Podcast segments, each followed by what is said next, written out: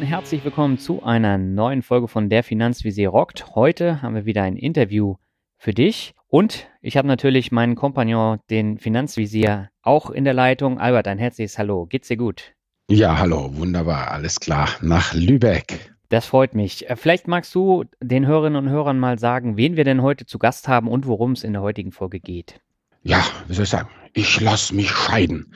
Also, das ist heute hier unser Scheidungspodcast und wir begrüßen ganz herzlich eben Frau Dr. Anja Lotter. Sie ist Scheidungsanwältin in München und wir sind ganz gespannt, was sie uns zu sagen hat.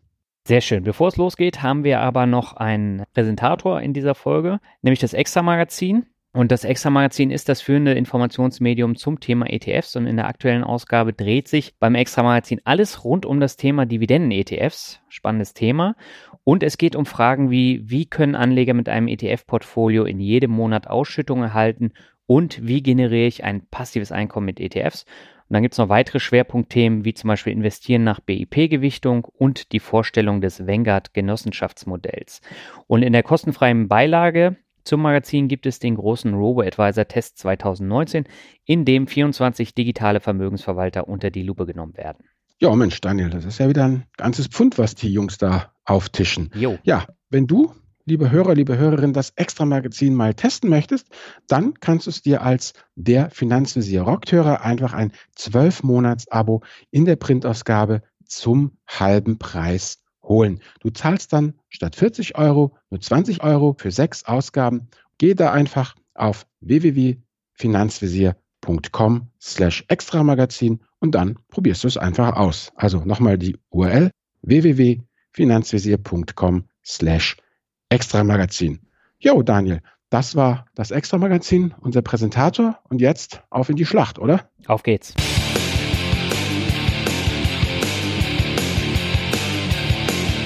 Ja, hallo meine Lieben. Wir freuen uns heute, einen Gast zu haben, zwar die Frau Lotter. Frau Lotter sitzt in München. Frau Lotter ist Scheidungsanwältin, weil, wie gesagt, wir hatten euch ja gefragt, worüber sollen wir mal podcasten? Und dann hieß es ja, Mensch, Thema Scheidung, was macht das eigentlich mit meinem Geld? Und das soll auch heute das Thema unserer Podcast-Folge sein. Also neue Folge hier, Finanzvisier Gast. Ja, Frau Lotter, erstmal herzlich willkommen. Toll, dass Sie da sind. Ich habe mal ein bisschen Zahlen rausgesucht. 2017 lag die Scheidungsquote bei 38 Prozent. Irgendwie 153.000 Leute haben sich scheiden lassen. 407.000 haben geheiratet. Ja, im Vorgespräch, Sie sagen, Sie sind seit 2002 im Geschäft, haben 1500 Scheidungen vertreten. Jetzt erstmal ganz plump mit der Tür ins Haus gefallen. Warum wird man Scheidungsanwältin und wie wird man Scheidungsanwältin? Also als ich Jura studiert habe, wusste ich am Anfang auch nicht genau, in welches Rechtsgebiet ich mal gehen werde. Aber mir war es immer wichtig, auch nah bei Menschen zu sein und auch Kindern zu helfen. Und das Scheidungsrecht ist wie das Arbeitsrecht eben das Feld im, in Jura, bei dem man am meisten auch wirklich, also nicht in diesen trockenen Rechtsgebieten, wo es nur um Wirtschaftsthemen geht, eben tätig ist und wirklich auch Menschen in emotionalen Veränderungsprozessen unterstützen kann. Und dann habe ich eben auch noch im Referendariat den Vorsitzenden vom Familiengericht kennengelernt. Und der hat mir dann den Fachanwaltslehrgang Familienrecht empfohlen. Und ich habe dann in Kanzleien Praktikas gemacht. Ja, und so bin ich dann in diese Nische gerutscht. Hm, naja, eine Nische, die 153.000 Fälle schwer ist, ist ja schon eine ganz ganz ordentliche Nische.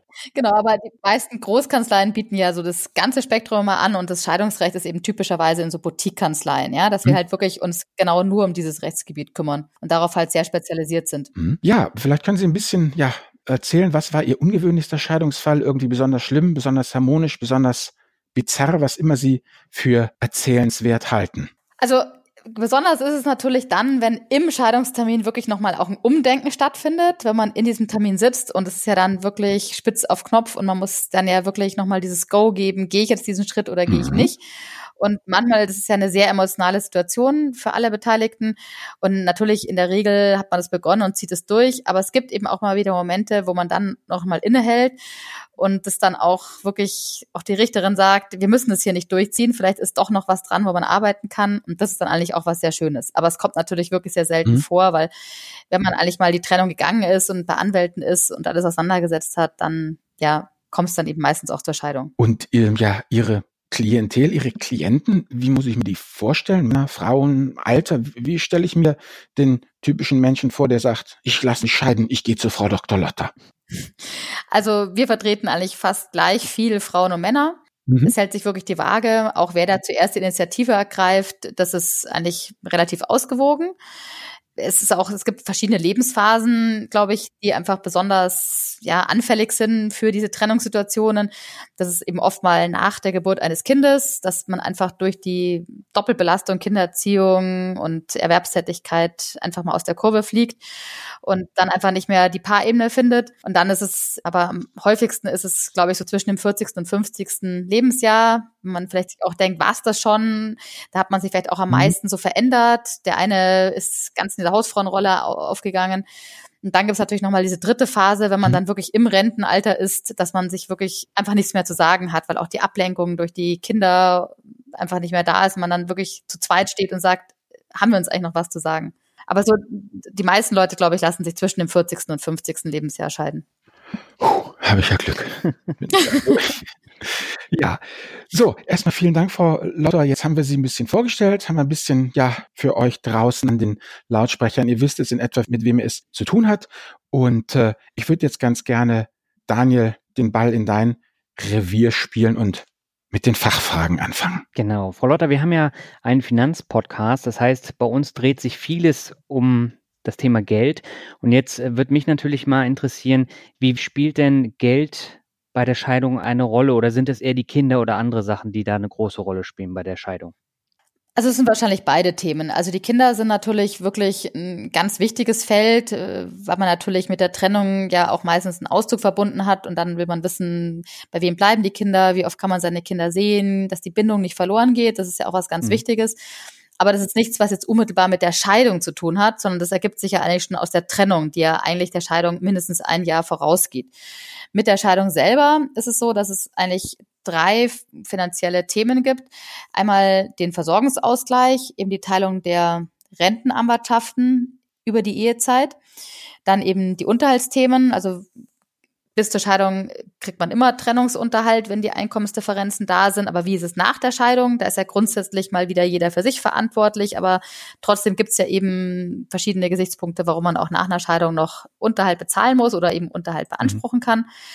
Das dritte Feld ist dann eben das sogenannte Güterrecht. Wenn man keinen Ehevertrag geschlossen hat, lebt man ja in der Zugewinngemeinschaft und dann wird eben das geteilt, was in der Ehe als Zugewinn entstanden ist, wird dann einfach ausgeglichen. Und da gibt es natürlich auch oft sehr viel Streit. Was ist wirklich der Zugewinn? Wie viel ist der Wert? Da gibt es Bewertungsfragen, genau, und verschiedene Dinge, die man eben berücksichtigen muss. Und in diesen drei Feldern spielt sich das finanzielle Spektrum ab. Und das ist natürlich schon auch oft sehr existenziell, ja. Also letztlich wirtschaften halt immer zwei Haushalte natürlich nicht so gut wie einer zusammen. Und es wird einfach finanziell enger. Gibt es denn in dieser Vorscheidungsphase so bestimmte Finanztricks, die man anwenden kann, damit das, ja, ich würde nicht sagen glimpflich abläuft, aber dass man da äh, so ein paar Sachen im Vorfeld machen kann, damit es dann nicht zu mehr Stress während der Scheidungsphase dann tatsächlich kommt. Also zum Beispiel Konten sperren, Geld abheben, Vollmachten widerrufen. Spielt es da eine Rolle? Also vielleicht muss man da eigentlich erst nochmal einen Schritt zurückgehen, dass man sich halt überlegt, wenn man es wirklich fair mhm. machen will, sollte man ja eigentlich schon an einen Ehevertrag denken, ähm, damit man diese Sachen einfach schon, bevor man wirklich in die Ehe geht, mit einem Ehevertrag vor der Heirat wirklich auch geregelt hat und sagt, was wollen wir mhm. überhaupt teilen. Aber in der Regel ist es ja so, dass man sehr blauäugig in eine Ehe hineingeht und sich denkt, das wird dann schon und ja auch gar nicht dieses Thema Trennung hat. Und wenn man halt dann in dieser akuten Situation ist, ist es natürlich auch wieder eine Frage, wie vertraue ich da meinem Partner, finden wir gemeinsam wirklich einen Weg, vielleicht auch in einer Mediation. Aber wenn ich halt schon weiß, ah, das wird sehr unfair ablaufen, der andere ist sehr verletzt und gekränkt und wird die Trennung gar nicht wirklich akzeptieren, dann ist es auf jeden Fall natürlich schon gut, wenn man ein bisschen Vorsorge trifft. Dann sollte man sich auf jeden Fall mal die Unterlagen, die es zum Vermögen gibt oder auch zum Einkommen, Gehaltsbelege und so weiter mal kopieren und die natürlich dann auch nicht zu Hause lagern, sondern irgendwie außer Haus an einem sicheren Platz und natürlich auch, manchmal wird ja auch Vermögen in Safes gepackt, dann wäre es natürlich auch gut, wenn man da mal eine Bestandsaufnahme macht, bevor das einfach dann, wenn die Trennung halt ausgesprochen ist, weg ist.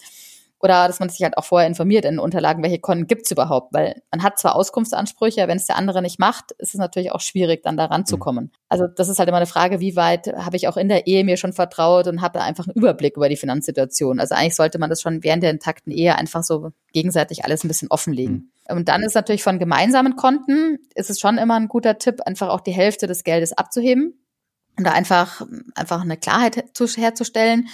Ähm, weil grundsätzlich darf ich nach einer Trennung von gemeinsamen Konten gar nicht mehr willkürlich Abhebungen vornehmen, müssen halt auch dann rückgeführt werden, aber es ist ja immer eine Frage, wie das sich dann in der Praxis verwirklichen ja. lässt. Ja, wenn das Geld erstmal weg ist, ist es ja immer schwierig, das dann wieder zu bekommen.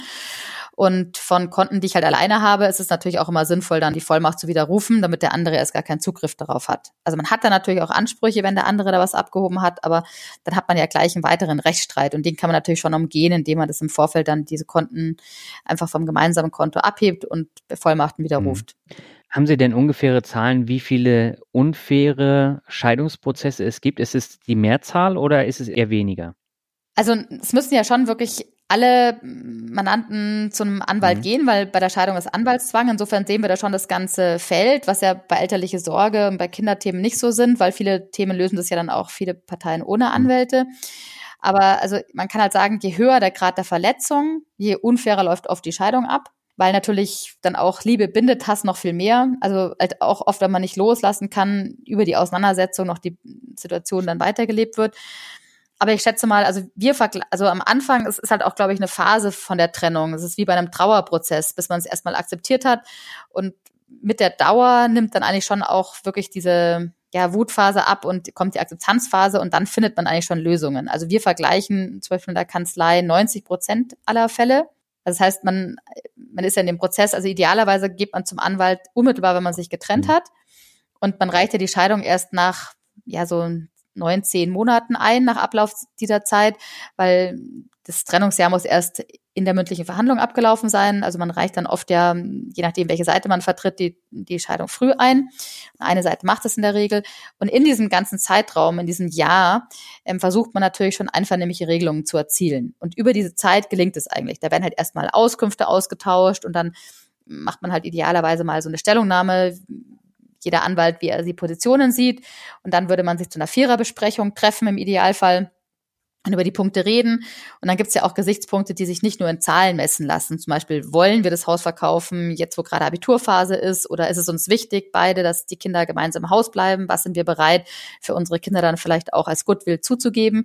Und über diese Dinge, das sind ja weichere Faktoren, kann man dann einfach in der Vierer besprechen, gut reden. Und wenn der andere oft sieht, da gibt der nach, dann gebe ich halt auch an einem anderen Punkt nach. Und dann kommt man eigentlich zur Lösung. Also es ist halt schon immer wichtig, diese Kommunikation, die ja aufgrund von Verletzungen oft sehr schlecht ist, einfach wieder herstellen Welt. Also bedeutet, ähm, wenn ich mich scheiden lasse, dann sind immer irgendwie sagen vier am Tisch. Also ich kann nicht ohne Anwalt das hinkriegen. Also es ist, ich habe immer mit meinem Ex-Partner und mit dem Anwalt oder der Anwältin des Ex-Partners zu tun. Also bei der, bei der finanziellen Auseinandersetzung ist es in der Regel so, aber es ist so bei der Scheidung, wenn ich mich nur scheiden lassen will, ohne dass es finanzielle Gesichtspunkte gibt, beispielsweise bei einer kurzen Ehe, hm. dann reicht es, wenn ein Anwalt die Scheidung einreicht und der andere könnte im Scheidungstermin nur zustimmen. Das macht eine Scheidung dann auch viel günstiger, weil man dann nur einmal die Anwaltskosten hat. Mhm. Aber in der Regel ist es eben so, dass ja eben diese finanziellen Folgen eintreten, weil ich mich in der Regel ja nicht schon gleich nach einem Jahr wieder scheiden mhm. lasse. Das heißt, es gibt Themen im Versorgungsausgleich, bei der Rententeilung, es gibt Themen im Unterhalt, es gibt einen Zugewinn.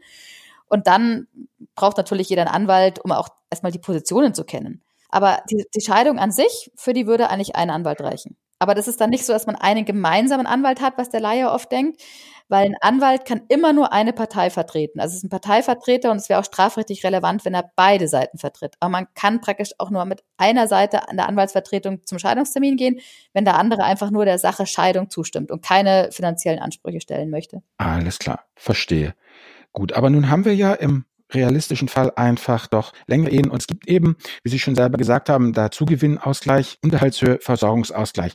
Vielleicht für uns Laien, können Sie diese drei Begriffe nochmal kurz definieren, was das eigentlich ist? Mhm, also der Versorgungsausgleich betrifft die von der Ehezeit, also vom der Ehe, vom Monatsersten, der Eheschließung bis zur Zustellung eines Scheidungsantrags, also das Ende des Monats, der dem Datum davor geht, die erzielten Rentenanwartschaften. Zum Beispiel jetzt in der deutschen Rentenversicherung gibt es Entgeltpunkte, die man sammelt. Mhm. Und die werden halt dann einfach hälftig ausgeglichen. Oder man hat eine Zusatzversorgung. Ja, gibt es ja sehr viele Unternehmen, die private Zusatzversorgung anbieten. Und da ist es so, dass halt ähm, das Gericht schickt einen Fragebogen an die, an die Anwälte und die leitet man an die Mandanten weiter und dann füllt man aus, wo man überall Rentenversicherungen hat. Und dann gibt es dort praktisch eine Kontenklärung. Das ist auch grundsätzlich immer mal ganz sinnvoll, weil bei vielen Menschen fehlen dann Unterlagen von der Ausbildung noch. Da wird mal der ganze Rentenverlauf geklärt. Und wirklich das Zeitfenster von der Eheschließung bis zur Zustimmung des Scheidungsantrages wird dann ausgewiesen, extra nochmal. Und da werden dann auch die entsprechenden Kapitalwerte abgebildet. Also da muss man auch wissen, zum Beispiel, 50 Euro monatliche Rentenanwartschaft in der, bei der deutschen Rentenversicherung stellen einen Kapitalwert von ungefähr 10.000 Euro dar. Das wird wirklich von vielen Mandanten unterschätzt.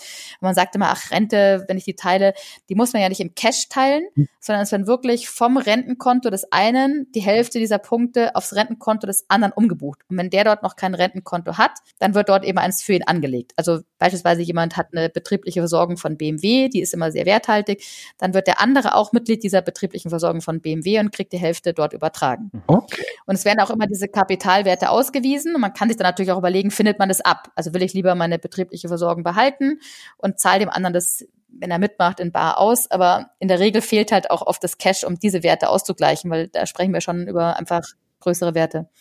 Das ist der Versorgungsausgleich. Und der wird immer, wenn ich eine Scheidung mache, wo die Ehezeit über drei Jahre war, wird der von Amts wegen auch durchgeführt. Also es wird immer zwingend durchgeführt. Auf den kann ich gar nicht so einfach verzichten. Gut, gilt aber nur für abhängig Beschäftigte, weil alle anderen haben das nicht. Ja, oder ich, ja, ich kann natürlich auch privat, theoretisch könnte ich natürlich auch ein Lebensversicherungsprodukt wählen auf reiner Rentenbasis. Das würde auch gehen. Aber das macht, machen die meisten Menschen natürlich nicht. Okay, haben wir erschlagen. Bleibt die Unterhaltshöhe und der Zugewinnausgleich. Was ist eigentlich dieser ominöse Zugewinnausgleich, von dem man immer hört in Scheidungsfragen?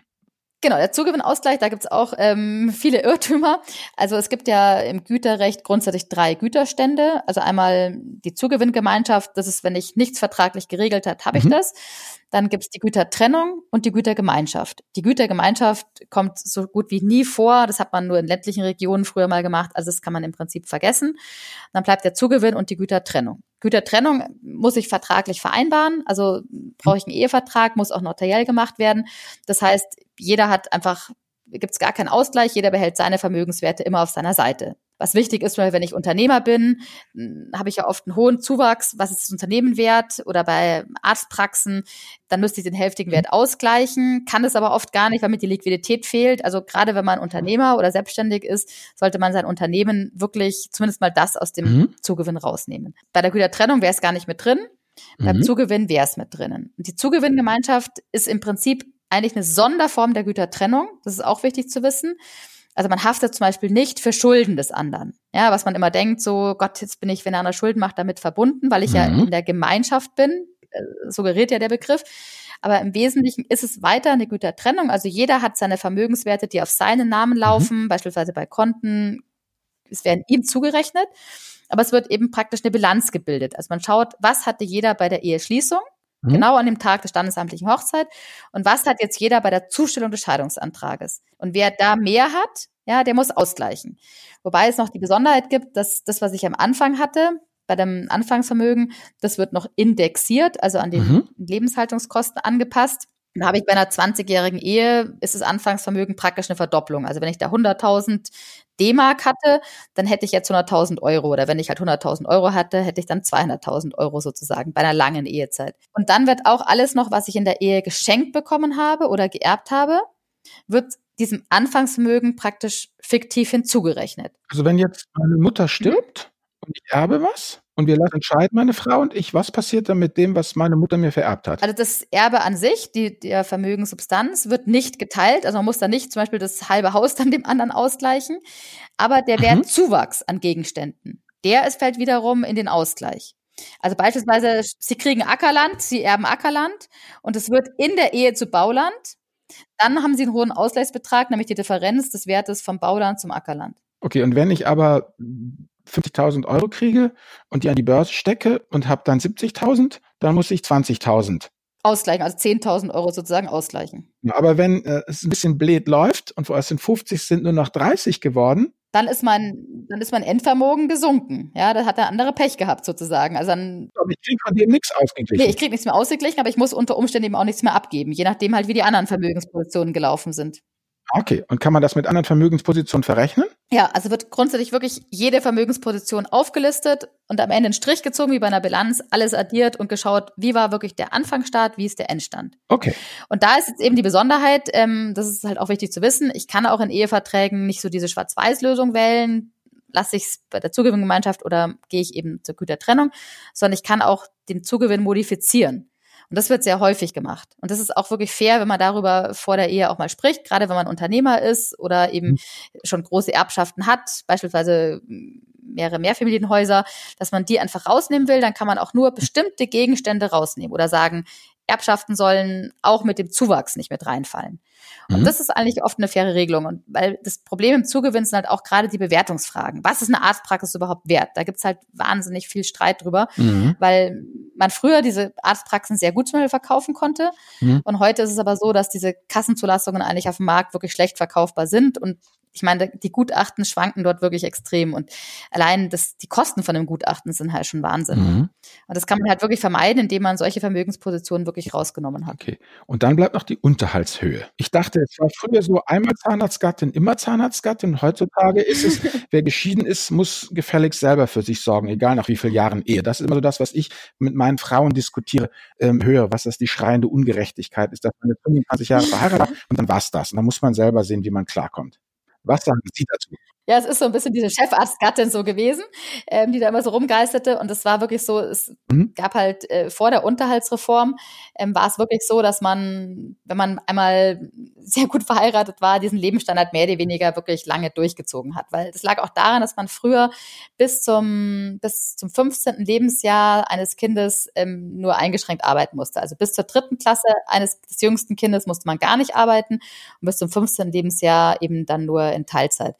Und wenn ich jetzt zum Beispiel zwei oder drei Kinder habe, ist es natürlich ein Zeitraum, sag ich mal, da war der Unterhalt ja schon 20 Jahre vorgegeben, ja. Also wenn ich jetzt mich scheiden lasse, wenn das dritte Kind klein ist, dann habe ich ja schon einen Zeitraum von 20 Jahren und dann war man ja schon so alt, dass man dann auch gar nicht mehr in eine okay. Vollzeiterwerbsobliegenheit hat einsteigen können. Und es waren auch diese, früher hat man immer die eheprägenden Verhältnisse hergenommen, also den Standard, den man in der Ehe hatte. Also wenn ich halt wenn der Ehepartner viel Einkommen hatte, dann hat dieser Standard einfach dauerhaft gegolten. Und da hat man irgendwann gesagt, natürlich gerade auch mit Zunahme der Scheidungen und auch mit dem Vergleich der nicht-ehelichen Situation, das ist ja irgendwie ein bisschen unfair. Warum müssen eigentlich die nicht-ehelichen Mütter, also von nicht-ehelichen Kindern, warum müssen die schon, früher war das ja sogar nach dem ersten Jahr und später nach dem dritten Jahr wieder Vollzeit arbeiten, ja, wenn es die Betreuungsmöglichkeiten der Kinder hergeben. Und da hat irgendwann das Verfassungsgericht gesagt, also da müsst ihr euch schon entscheiden, also die Kinder muss man schon gleich behandeln. Entweder kann man eben mhm. ab dem dritten Lebensjahr wieder arbeiten oder man kann es halt nicht.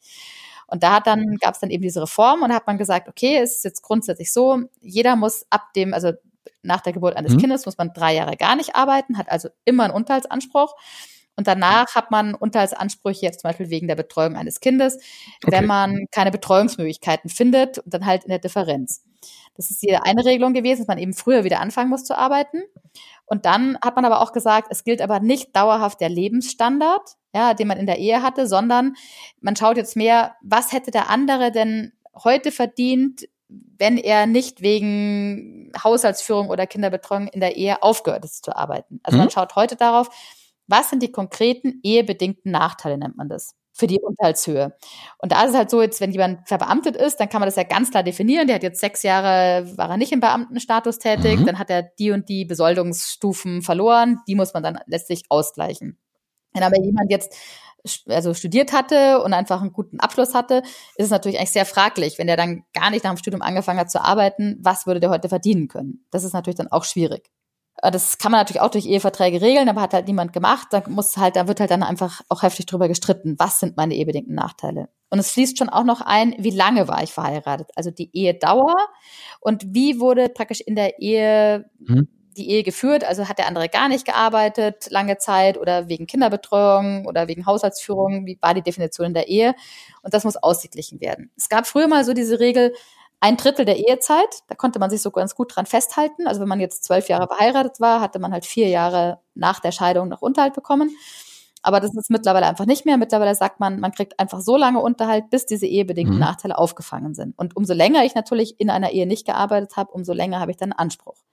Und ich brauche halt einfach nach einer Scheidung auch erstmal einen Unterhaltsgrund. Also zum Beispiel, weil ich eben noch Kinder betreue oder weil ich jetzt ähm, krank bin, wobei die Krankheit auch nicht ewig fortsetzt oder weil ich eine Ausbildung noch mache. Also ich brauche einfach einen Grund oder eben sogenannten Aufstockungsunterhalt, weil ich jetzt nicht nach einer 20-jährigen Ehe, in der ich sehr luxuriös gelebt habe, plötzlich auf Hartz-IV-Niveau runterfallen soll. Ja, also man macht halt im Prinzip, wir machen oft so eine Abschmelzung. Also man orientiert sich schon noch ein bisschen mit diesem mit dieser Drittelregelung in Vergleichen und schmilzt halt einfach ab. Also ich gehe halt dann wirklich vom Unterhalt immer so pro Jahr so ein bisschen runter und das wird auch eigentlich von allen so als Parteien sehr fair empfunden. Und dann habe ich natürlich den Unterhalt, also bis zur Scheidung, den habe ich ja sowieso. Und oft dauert ja sowieso der Trennungszeitraum mal mindestens ein Jahr, dann dauert das Scheidungsverfahren noch mal ein Jahr. Das heißt, diese zwei Jahre habe ich dann eh schon. Und wenn ich dann noch mal fünf, sechs, sieben Jahre Unterhalt bekomme, ist es schon auch ein langer Zeitraum. Aber die Höhe ist eben nicht mehr so, so einschneidend wie früher. Also das muss halt klar sein. Also wenn jetzt halt die Arzthelferin den Chefarzt geheiratet hat, wird sie mittelfristig wieder auf das Arzthelferin-Niveau runterfallen. Genau, und da würde ich mal gerne einhaken. Ist das immer heute noch so, dass die Arzthelferin den Chefarzt heiratet oder heiratet auch die Juristin den Soziologen. Das heißt, ähm, sind wir immer noch dabei, dass der Mann letztendlich die Kohle hat und die Frau den Unterhalt kriegt? Oder ist es mittlerweile auch schon so, dass es so viele Frauen gibt, die gut verdienen, wo die Männer dann eigentlich die sind, die Unterhalt beanspruchen? Wie, wie hat sich das im Laufe der Zeit geändert? Weil das sind immer so diese Klischeebilder, ja. Sind die noch sind die Klischeebilder oder stimmt das? Ja, es ist also immer noch so, dass wirklich, also es gibt ganz, ganz wenig Fälle, wo Männer Unterhalt geltend machen von der Frau. Mhm. Also haben wir, glaube ich, in den letzten zehn Jahren haben wir, glaube ich, zwei Fälle gehabt, wo das so war. Okay. Also das ist so, es ist halt nach wie vor, gut, das weiß man ja auch, dass immer noch die Erwerbshöhe der Frauen einfach im Durchschnitt bei der gleichen Tätigkeit niedriger ist als bei den Männern. Das ist einfach noch nicht gleichberechtigt. Ähm, es liegt halt natürlich auch in der Natur der Sache, dass häufig halt in der Ehe einfach Kinder hervorgehen. Und wenn Kinder da sind, hat die Frau halt einfach schon mal mindestens ein halbes Jahr, wenn nicht auch ein Jahr oder oft sind es halt auch eben drei Jahre, bis das Kind im Kindergarten ist, ausgesetzt. Und diese Knick in der Erwerbsbiografie kann man halt immer noch schlecht auffangen. Mhm. Also es kommt natürlich jetzt auch durch das Elterngeld und es ne, schon ein Umdenken, glaube ich, in unserer Gesellschaft. Wir sind da einfach in einem Umbruch. Es ist ja auch so, dass heutzutage immer mehr Männer Elternzeit nehmen, aber dass es wirklich pari pari genommen wird, ist einfach nach wie vor noch selten. Oft nehmen die Männer nur zwei Monate und haben deswegen einfach nicht so hohe Einbußen. Gut, Frau Lauter, jetzt sind wir also in dem Thema Scheidung mittendrin und wenn wir uns jetzt mal überlegen, was sind denn die finanziellen Folgen einer Scheidung und zwar für die Finanzen des Mannes auf der einen Seite und für die Finanzen der Frau auf der anderen Seite. Haben Sie da ein oder zwei Punkte? Was sind so die gravierendsten Punkte, wenn ich jetzt Mann bin und mich scheiden lasse? Und was bedeutet das für meine Finanzen, wenn ich jetzt eine Frau bin und mich scheiden lasse? Also es, es wird eben, wie gesagt, das Vermögen, was man in der Ehe angesammelt hat, einfach geteilt, wenn ich keine ehevertragliche Regelung habe. Das ist natürlich schon mal drastisch. Ich fange halt praktisch mhm. wieder dann von vorne an. Also ich habe halt erstmal alles halbiert. Und ich habe halt, je nachdem, ob ich auch Kindesunterhalt bezahlen muss und Ehegattenunterhalt, einfach weniger im Cashflow. Ja, und das ist halt dann natürlich schon einschneidend. Und ich habe natürlich erhebliche Mehrkosten, weil ich ja in der Regel ausgezogen bin und dann eigenen Wohnraum auch noch finanzieren muss. Ja gut, das ist das, was ich immer sage. Ne? Man, man bezahlt in der Ehe ein halbes Badezimmer und darf ein ganzes nutzen. So ist es. genau. Und für die Frau ist es halt so, sie hat halt eine Zeit lang einen Unterhaltsanspruch, aber sie kann sich halt auch nicht mehr darauf verlassen, ja, dass sie also praktisch jetzt der Kinderbetreuung soll nachgehen kann, ohne dass sie selbst tätig werden muss. Also mhm. Also sie muss im Prinzip auch in die Doppelrolle rein, ähm, Erwerbstätigkeit, Kinderbetreuung, wenn man sich auf ein mhm. anderes Modell einigt. Es ist ja schon auch heute so, dass die Männer schon auch immer mehr für die Kinder da sind und es wird ja auch heute oft sogar ein Wechselmodell gelebt. Das ist halt der Idealfall, mhm. dass man sich im Prinzip, wäre es halt, die Folgen kann man halt abfedern, indem sich jeder auch in der Kinderbetreuung einbringt und dass man halt wieder den anderen auch dazu bringt, dass er auch wieder in seiner Erwerbstätigkeit wieder richtig Fuß fassen kann. Dadurch kann man die Folgen eigentlich am besten abmildern. Mhm. Ja, Sie haben ja gesagt, äh, selber hier geschrieben, Sie haben schon ungefähr 1500 Scheidungen mh, hm, vertreten. Was wir als Laien natürlich immer lesen, sind ja immer diese blutrünstigen Rosenkriege. Und Sie sagen jetzt ja gerade selber, wenn man sich ein bisschen zusammenreißt, dann kann man für beide Seiten durchaus ja noch auch irgendwie halbwegs vernünftig aus der Scheidung rauskommen. Wie würden Sie denn den Prozentsatz einschätzen, wo äh, ja die Leute dann doch irgendwie sich halbwegs vernünftig trennen. Also sozusagen so, dass es nicht taugt für irgendeinen tollen Artikel in Sternspiegel Fokus. Also ich würde schon sagen, dass 90 Prozent der Ehegatten das wirklich gut Zahl. hinbekommen. Mhm. Und es hängt natürlich auch davon ab, dass man, ja, dass man vernünftige, also das ist halt die Fälle, die da einfach so hochpoppen mit dem Rosenkrieg, das sind wirklich die Ausnahmen und die werden halt dann groß gemacht. Ja, das ist ja viel spannender, verstehen Sie? Ich meine, wenn da Blut fließt und Messerstechereien, das macht natürlich mehr her, als wenn, ja, sorry, wenn Peter und Stefanie ja. erst sauer aufeinander sind, sich anschreien, anbrüllen dann aber mit ihren Anwälten zusammen doch irgendwie eine vernünftige Regelung finden, ja, und die Kinder doch irgendwie in der Patchwork-Familie halbwegs vernünftig zusammenleben, das ist doch öde, das will natürlich keiner lesen. Es ist halt so mit diesem Blutfließen, das kommt eigentlich wirklich auch oft wirklich in diesen Kinderfällen vor, dass man es halt einfach überhaupt nicht verkraftet, dass äh, das Kind jetzt beim anderen lebt und diese Verletzung so groß ist. Aber das sind wirklich die Ausnahmen. Also es kommt wirklich nicht häufig vor. Gut. Und wir Anwälte versuchen natürlich auch darauf einzuwirken, äh, diese finanziellen Streitigkeiten runterzubringen, weil man weiß natürlich, umso mehr finanziell gestritten wird, umso mehr geht der Fokus auch wieder für die Kinder verloren. Und es ist ja auch wirklich wichtig, die Kinder im Blick zu haben, dass man guckt, wie geht's denen gut, weil die haben ja am meisten natürlich unter der Scheidung zu leiden, weil sie können nichts dafür, sind jetzt zerrissen mit zwei mhm. Wohnorten. Und ähm, wenn es natürlich dem Elternteil, auch wo man zum Beispiel hauptsächlich lebt, einfach finanziell sehr schlecht geht, geht es den Kindern natürlich mittelbar auch schlecht. Das muss man ja auch mal bedenken. Und ich glaube, wenn man als Anwalt auch den Blick darauf ein bisschen lenkt, dann kommt schon auch das Einsehen, wirklich vernünftige Regelungen zu finden. Also es geht jetzt nicht darum, praktisch den Kollegen auf der anderen Seite fertig zu machen und den besten Deal für den eigenen Mandanten rauszuholen. Sie sind zum Teil nicht nur Juristin, sondern auch Therapeutin, nehme ich dem. Ja, auf jeden Fall. Also das ist also schon immer der Weg. Also ich finde, man muss schon auch tough verhandeln. Das ist schon wichtig, weil es ist auch eine Lehre. Großzügigkeit, gerade am Anfang einer Trennung, mhm. wird nicht belohnt, okay. erstaunlicherweise. Ja? Also am Anfang zu viel anzubieten oder zu viel freiwillig zu zahlen, heißt nicht, dass es dann klimpflich ausgeht. Im Gegenteil, weil es heißt dann, es ging ja. ja? Ähm, und wenn dann die neue Freundin kommt, geht es dann plötzlich nicht mehr. Sondern ich glaube, es ist mhm. wichtig, dass man am Anfang wirklich jeder seine Position maximal aufzeigt, was halt im Rahmen des, der rechtlichen Möglichkeiten ähm, für die Position am besten wäre. Und das ist zum Beispiel ein Hebel, den man hat, ist, man darf zum Beispiel 23 Prozent seines Einkommens heute in die private Altersvorsorge mhm. stecken. Und das ist bei guten Einkommensverhältnissen viel, weil wenn man über dem Sozialversicherungshöchstbetrag zum Beispiel verdient, ist es ja darüber hinaus ein großer Prozentsatz. Und den kann man wirklich in seine Altersvorsorge stecken und muss ihn nicht teilen. Ja, das ist zum Beispiel ein Punkt, das wissen auch viele Anwälte nicht, wo ich halt wirklich gute Positionen für einen Gutverdiener einfach mhm. aufbauen kann.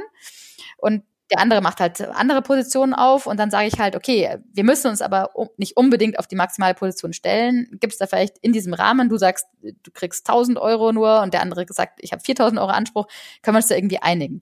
Wenn die Positionen natürlich zu extrem auseinandergehen, dann kann man gleich sagen, dann lässt man es lieber gerichtlich klären. Aber in der Regel schreibt dir der andere Anwalt auch irgendwas Vernünftiges und dann kann man das entkräften, tauscht die Meinung ein bisschen aus und dann ist es wirklich am besten in den Dialog zu gehen. Was mich jetzt an der Stelle nochmal interessieren würde, wenn die Scheidung jetzt durch ist, gibt es denn finanzielle Langzeitfolgen? Ja, der Renten, der Rentenausgleich natürlich erstmal. Ja. Also das muss ich natürlich, muss natürlich auch sehen, dass ich eine eigene Versorgungslücke habe, wenn ich die Hälfte meiner Rentenanwartschaften geteilt habe. Das ist halt, teile ich auch dann, weil der andere in der Ehe natürlich gar nicht gearbeitet hat. Also ich glaube, was halt heute mhm. wichtig ist, auch im Streit zu vermeiden, dass man eben nicht auch nur zuguckt, wenn der andere gar nicht mehr anfängt zu arbeiten. Also wenn ich mir das leisten kann, dass ich sage, gut, wenn er dann am Ende die Hälfte kriegt und ich finde schön, dass jemand irgendwie zu Hause, es hat ja auch viel Wert, dann ausgeglichen ist und abends mein Essen da steht und die Pantoffeln gewärmt sind. Wenn ich mir das leisten kann, auch später im Alter, dann ist es fein. Aber ich muss mir halt schon überlegen, wenn es schief geht, was habe ich dann für eine Versorgungslücke im Alter? Mhm. Aber jetzt muss ich mal ganz blöd fragen, welchen Sinn macht es denn dann zu heiraten? Denn wer nicht heiratet, der muss sich auch nicht scheiden lassen. Oder gibt es da irgendwie eine andere Möglichkeit, dass langes Zusammenleben und vielleicht auch Kinder als eheähnlich gewertet werden und wo ich dann ähnliche Probleme habe wie bei einer Scheidung dann? Also wenn ich nicht heirate, habe ich wirklich nur diesen Unterhaltsanspruch, wenn Kinder da sind und ich nicht mehr arbeite, begrenzt auf diese drei Jahre. Ansonsten mhm. teile ich nicht meine Rente und meinen Zugewinn. Aber es ist natürlich auch so, ähm, der andere ist ja mehr oder weniger auch fast gezwungen. Also oft ist es ja so, dass man auch sich wünscht, dass der Ehepartner nur Teilzeit arbeitet oder mehr für die Kinder da ist. Und da ist natürlich dann eine Ehe auch der sichere Hafen.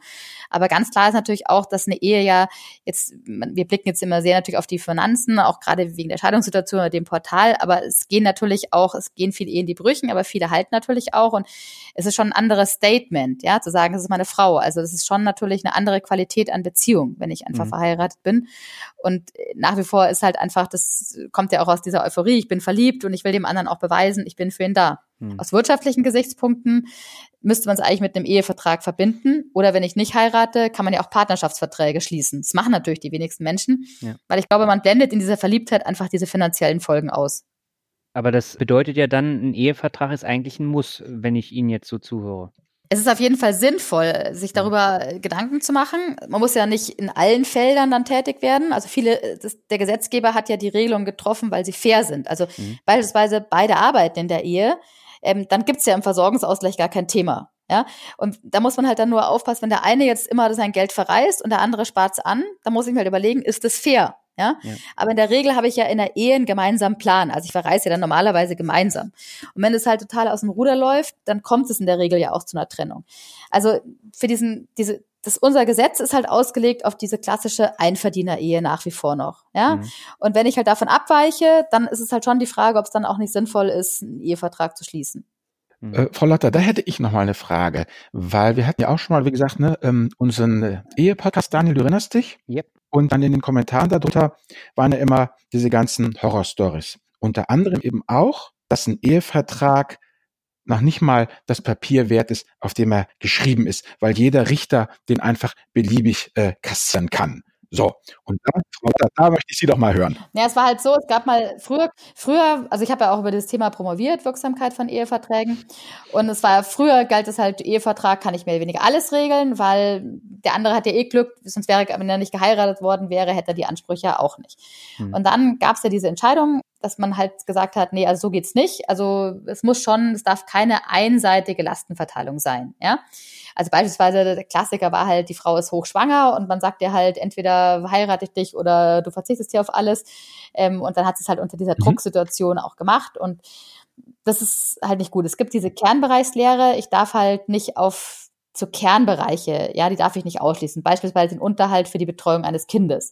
Oder wenn Kinder geplant sind und aus der Ehe hervorgehen, dass ich halt dann nicht den Versorgungsausgleich ganz ausschließe, diese Rententeilung. Aber was in jedem Fall geht, ist immer die Gütertrennung. Und da wird nichts gedeutet. Also man sagt halt, man soll lieber weniger regeln. Und das hält dann auch. Also wenn ich halt einen Vertrag mache, wo ich alles mehr oder weniger ausschließe und nur so ganz wenig zulasse, dann habe ich wirklich das Problem, dass halt dann der Ehevertrag auf den Prüfstand gestellt werden kann, auch bei Gericht in sogenannten Ausübungs- oder Inhaltskontrolle nennt sich das, ist es dann wirklich fair. Da schaut man einmal, war es zum Zeitpunkt des Ehevertragsschließens fair und ist es jetzt fair. Ja, je nachdem ist es halt eine Inhaltskontrolle, eine Ausübungskontrolle. Aber wenn ich jetzt zum Beispiel als Unternehmer sage, ich lasse alles gesetzlich im Unterhalt, in einem Versorgungsausgleich, da habe ich ja eh keine Probleme, weil ich ja eh keine Anwartschaften erziele. Ich regel nur die Gütertrennung, ist es hundertprozentig sicher.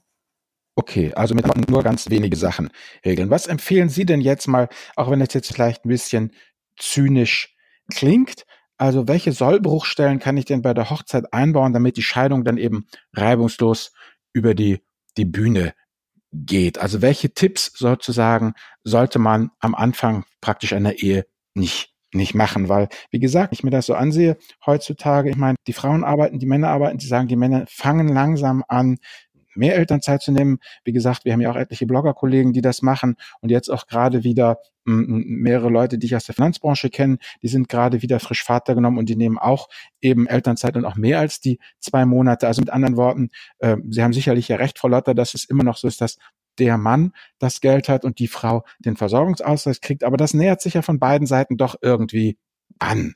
Und irgendwann hat man ja einen richtigen, ja, wie soll ich sagen, ist es ja eigentlich ein Business-Deal, ja, zwischen zwei Gleichberechtigten, die dann teilweise zu Hause bleiben, teilweise arbeiten, vielleicht haben beide nur noch 50 oder 70 Prozent. Und ja, wie soll man das dann am sinnvollsten regeln? Was würden Sie so empfehlen, wenn ich jetzt ähm, von wie, wie kommt man auf das Thema Ehevertrag zu sprechen, ohne dass äh, die Hochzeitsvorbereitung gleich abgesagt wird? Es ist natürlich sicherlich ein sensibles Thema, aber letztlich zeigt es ja auch die Verantwortung, dass man sich darüber Gedanken macht und dass man, man sollte ja auch in der Ehe vor allem dann auch diesen Ehevertrag immer wieder mal diskutieren, auf den Prüfstand stellen. Passt der noch? Haben sich unsere Verhältnisse so entwickelt? Ich glaube, es ist halt schon wichtig, wenn man heiratet, sich auch mal Gedanken mhm. drüber zu machen, wie wollen wir unsere Ehe gestalten? Glaube, bis Kinder kommen, läuft es ja eigentlich noch relativ problemlos. Da macht jeder einfach sein Ding. Und da läuft es ja auch entweder in einem gemeinsamen Hausbau oder so weiter. Und es kommt halt dann, wenn einer halt, also natürlich, wenn die Einkommensverhältnisse bei vor der Hochzeit schon sehr stark auseinandergehen oder geplant ist, dass einer die Erwerbstätigkeit mehr aufgibt. Dann sollte man sich halt überlegen, wie wollen wir diese Folgen eigentlich, wenn es schief geht, auffangen. Und ich glaube, wenn man das wirklich so offen anspricht, dass der andere dann dafür auch Verständnis hat. Es ist ja, man kann ja immer mit dem Argument kommen, ich will ja gerade Streit vermeiden. Ich will, dass wir uns jetzt, wo wir uns lieben, drüber Gedanken machen und nicht, wenn die Emotionen schon schlecht sind. Und wie mache ich das? Dann nehme ich Bleistift und Papier und schreibe auf ich, Albert Warnecke, bringe in die Ehe mit am besten kommen Sie zu mir und dann berate ich Sie über die Folgen und ich zeige Ihnen halt auf, wo die Problemfelder liegen können, wie wir es jetzt eben gerade schon besprochen haben. Wenn halt einer wirklich zu Hause bleibt, hat mhm. er einfach Nachteile in der Erwerbsbiografie. Wie sollen die dann aufgefangen werden? Was ist da fair? Oder sage ich von Anfang an, Mensch, dann soll doch der andere bitte auch äh, in die Kinderbetreuung mit reinspringen und da gibt es diese ehebedingten Nachteile gar nicht. Oder was gibt es einfach für Vermögenspositionen, die kommen können? Ist eine große Erbschaft zu erwarten? Ist jemand selbstständig? Ähm, was trage ich da für Verantwortungen? Und das diskutiert man am besten mit seinem Anwalt oder mit dem gemeinsamen bei einer gemeinsamen Beratung, das kann man ja auch machen. Das ist ja am fairsten. Das geht aber. Das geht bei Eheverträgen, kann man das tun, wenn man halt, wenn es noch keinen Streit zwischen den Ehegatten darüber gibt. Ja, wenn es natürlich polarisiert und da die Positionen auseinandergehen, dann braucht jeder einen Anwalt. Man kann ja auch jemanden, einen Anwalt beauftragen, eine Mediation zu machen, auch schon diesbezüglich. Man kann ja sagen, wir wollen bewusst, dass das keine anwaltliche Vertretung mhm. ist, sondern eine Mediation ist. Zeigen Sie uns nochmal auf, was da wirklich die beste Interessenslösung wäre. Und das machen wir natürlich dann auch. Und man könnte natürlich jetzt auch nur zum Notar gehen. Und der Notar hat natürlich auch eine Beratungsfunktion. Mhm. Aber Notare sind jetzt nicht nur aufs Familienrecht spezialisiert. Also viele machen das sicherlich auch gut, aber der Fachanwalt für Familienrecht ist da schon auch ein bisschen näher, wobei man natürlich dann doppelte Kosten hat, weil man muss es natürlich auch am Ende noch notariell beurkunden. Ach, das muss man. Genau, also Eheverträge sind ähm, immer formbedürftig, wenn es um mhm. den nachherlichen Unterhalt geht, um den Versorgungsausgleich und um diesen Zugewinn. Und das sind ja die Felder, in denen sich das bewegt. Das hat immer eine Form. Das, also wenn man natürlich jetzt in einem Trennungsprozess ist und das ist ja dann auch eine Art des Ehevertrages und dort eine Vereinbarung schließt, kann man die auch bei Gericht dann verlesen lassen im Scheidungstermin. Das mhm. kommt einer notariellen Beurkundung gleich, das ist eine sogenannte Protokollierung. Aber das Feld, was Sie jetzt angesprochen haben, vor der Ehe muss es auf jeden Fall notariell beurkundet werden. Okay, und gut, Sie sind natürlich jetzt Anwältin, aber ähm, Sie meinen also do-it-yourself, sich was überlegen und dann zum Notar gehen und sich das vorlesen zu lassen, das würden Sie nicht empfehlen. Aus meiner Anwaltssicht ist eher weniger. Also es ist, man kann das schon machen, wenn, wenn, wenn man jetzt Notar hat, mit dem man lange zusammenarbeitet und wo man weiß, äh, der hat auch wirklich gute Fachkenntnisse, auch speziell im Familienrecht. Die Notare sind ja auch ein bisschen spezialisiert, kann man das machen. Mhm. Aber ich würde mir zumindest mal in der Erstberatung, die ist ja auch nicht teuer, wenn man nur einfach ein Beratungsgespräch macht, so ein bisschen aufzeigen lassen, wo können die Problemfelder sein. Also ich finde es eigentlich am besten, wenn jeder sich über einen Anwalt mal informiert mhm. und man sich dann vielleicht mit den Informationen auch vielleicht mit dem Notar zusammensetzt oder eben einen Anwalt dann beauftragt, der das ausarbeiten soll äh, mit den beiden und dann zum Notar geht. Okay. Na gut, Notare, wie gesagt. Ähm, ich habe noch eine ganz kurze Frage. Ja, erzähl. Und zwar von den, wie viele Scheidungsfälle hatten Sie? 1500? Ungefähr, ja. Mhm. Ja. Wie viele davon hatten denn tatsächlich dann auch einen Ehevertrag? Ja, vielleicht so 15 Prozent. Also es haben wirklich 15. wenig Leute einen Ehevertrag. Mhm, das ist erstaunlich wenig.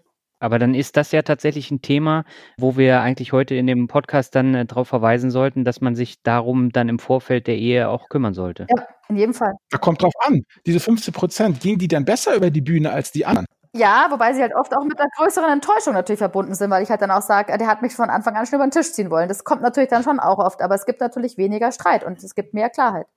Es geht auf jeden Fall schneller auf die Scheidung. Okay, also es lohnt sich, einen Ehevertrag zu ja. haben. Also wenn es dann zur Scheidung kommt, können Sie sagen, die 15 Prozent, die, die den hatten, gingen dann doch professioneller über die ja. Bühne. Was ja, immer das bedeuten mag. Ja. Okay. Ja gut, ich meine, wie soll ich sagen, das ist ja nun auch das, wenn du eine, also das, das sag ich ja, das ist natürlich immer wahnsinnig unromantisch und das goldene Blatt wird mich dafür beschimpfen, aber eine Ehe, die lange läuft, ist ja zum Teil auch ein Business-Stil.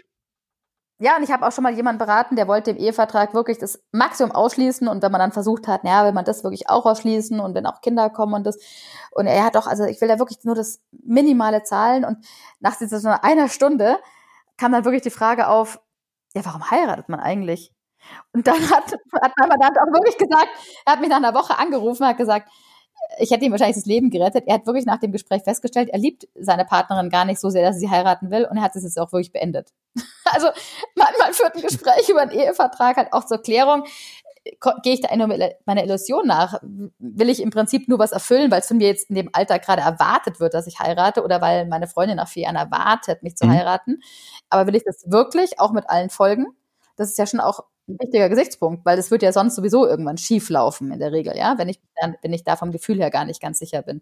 Oder es ist halt natürlich auch der Punkt, nehme ich den anderen eigentlich nur, weil er Geld hat? Das will man ja auch nicht. Also es ist natürlich auch so ein Prüfstand, heiratet er mich jetzt nur wegen meines Geldes? Mhm. Haben Sie denn auch viele Fälle mit äh, Leuten, die schon eine Scheidung hinter sich hatten und jetzt eine zweite oder eine dritte. Äh, ist es da dann so, tatsächlich so, dass die Menschen dann aus ihren Fehlern nicht gelernt haben? Also wir haben tatsächlich eine Mandantin schon das dritte Mal geschieden. Aber sie hat gesagt, jetzt kommt sie nicht mehr.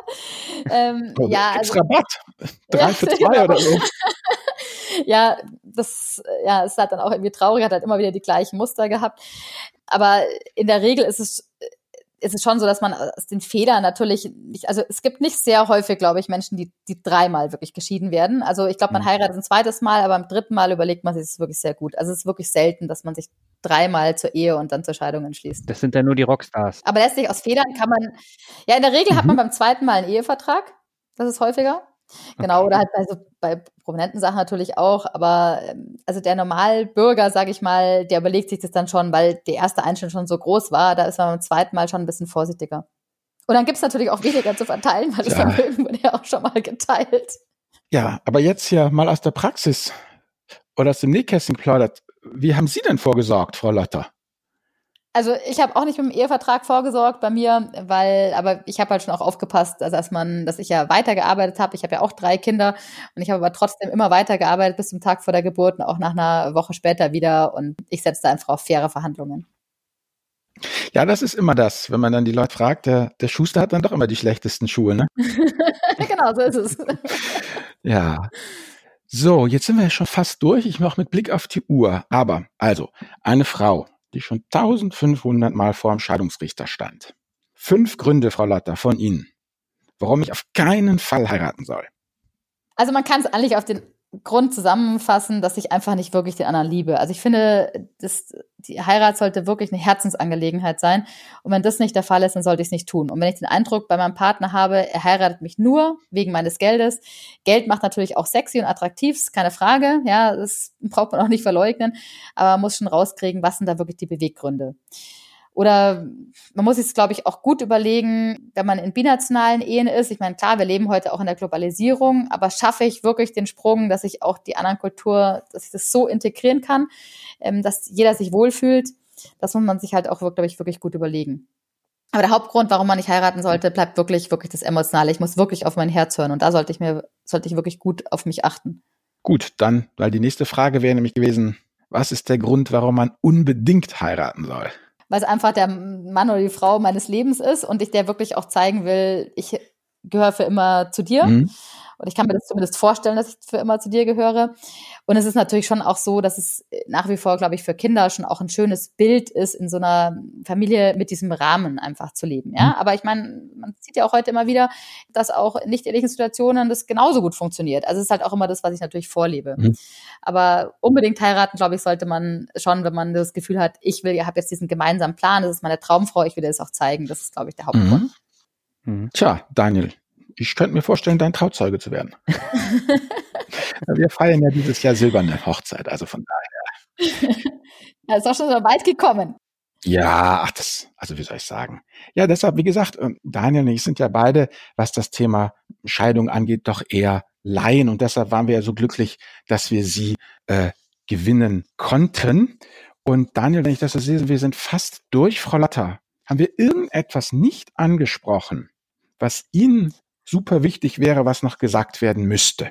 Also ich glaube, was man wirklich noch sagen muss, wir waren jetzt hier sehr bei den Finanzen, dass man halt die Kinder wirklich im Blick behält, dass man eine gute Lösung dafür findet, dass man um die nicht streitet, weil sie sind sonst wirklich die Leidtragenden, dass man da auch wirklich in eine Beratung geht. Es gibt auch sehr gute Kurse, zum Beispiel Kinder im Blick, der bundesweit angeboten wird. Das kann auch jeder Elternteil für sich machen. Es sind sechs Sitzungen, es ist auch nicht eine Therapie oder irgendwas. Es kommt wirklich auch, da kriegt man auch wirklich nochmal sehr gute Informationen und dass man darüber halt wirklich auch im größten Streit einfach im guten Dialog bleibt und die Kinder dann nicht mit reinzieht. Ich glaube, das ist was, was man wirklich auf keinen Fall vergessen sollte. Zum Abschluss haben wir immer eine Medienempfehlung, die wir dann vorschlagen. Jetzt bei den Interviews, da fragen wir natürlich unsere Gäste immer, ob sie eine Medienempfehlung zum Thema haben. Haben Sie denn zum Thema Scheiden lassen eine Medienempfehlung, die die Hörerinnen und Hörer mitnehmen können? Also was ich einfach ein schönes Buch finde, ist auch, das hat ähm, ja auch der sehr bekannte Scheidungsanwalt, ähm, der das ja auch jahrzehntelang in München auch gemacht hat, den ich auch persönlich gut kenne und sehr schätze, der Hermann Messmer, hat das mit der SZ mal gemacht, ähm, Reden wir über Geld. Und mhm. das ist, glaube ich, eigentlich ein ganz gutes Buch. Es ist auch ähm, sehr gut aufgezogen und er hat ja auch sehr viele prominente Menschen geschieden und hat da auch sehr viel Erfahrung, hat auch sehr viele philosophische Gesichtspunkte mit reingebracht, aber ist ja vielleicht auch für ein Finanzportal einfach ein guter Tipp. Ja, ja. Vielen Dank. Hermann Messner oder Messmer? Genau. Messmer mit M. Messmer. Okay. Genau. Hermann Messmer reden wir über Geld. Wunderbar. Genau. Das verlinken wir dann in den Shownotes. Nee, das, das ist ja total wichtig, weil wenn Sie gesagt hat, einfach noch was haben, das hilft ja unseren Hörerinnen und Hörer auch weiter. Genau, das ist auch wirklich ein, ein sehr charismatischer ähm, Kollege und also ich schätze ihn auch wirklich sehr. Wir haben auch viele Sachen zusammen gemacht und ja, cool. wirklich ganz toll. So, Daniel, dann wollen wir Schluss machen. Wie siehst du das? Du kriegst das letzte Wort. Genau. Ja, ich danke Ihnen herzlich für die vielen Informationen. ja, sehr gerne. Das für mich auch komplett neu und es hat eine Menge Spaß mit Ihnen gemacht und äh, ich glaube, die Hörerinnen und Hörer nehmen da auch nochmal eine ganze Menge mit und deswegen sage ich herzlichen Dank. Ja, sehr gerne. Und Ihnen noch weiter alles Gutes für Ihre Ehen. Ja, danke. Jo, also meine Lieben. Dankeschön. Wir sagen mal Tschüss dann. Bis zum nächsten Mal.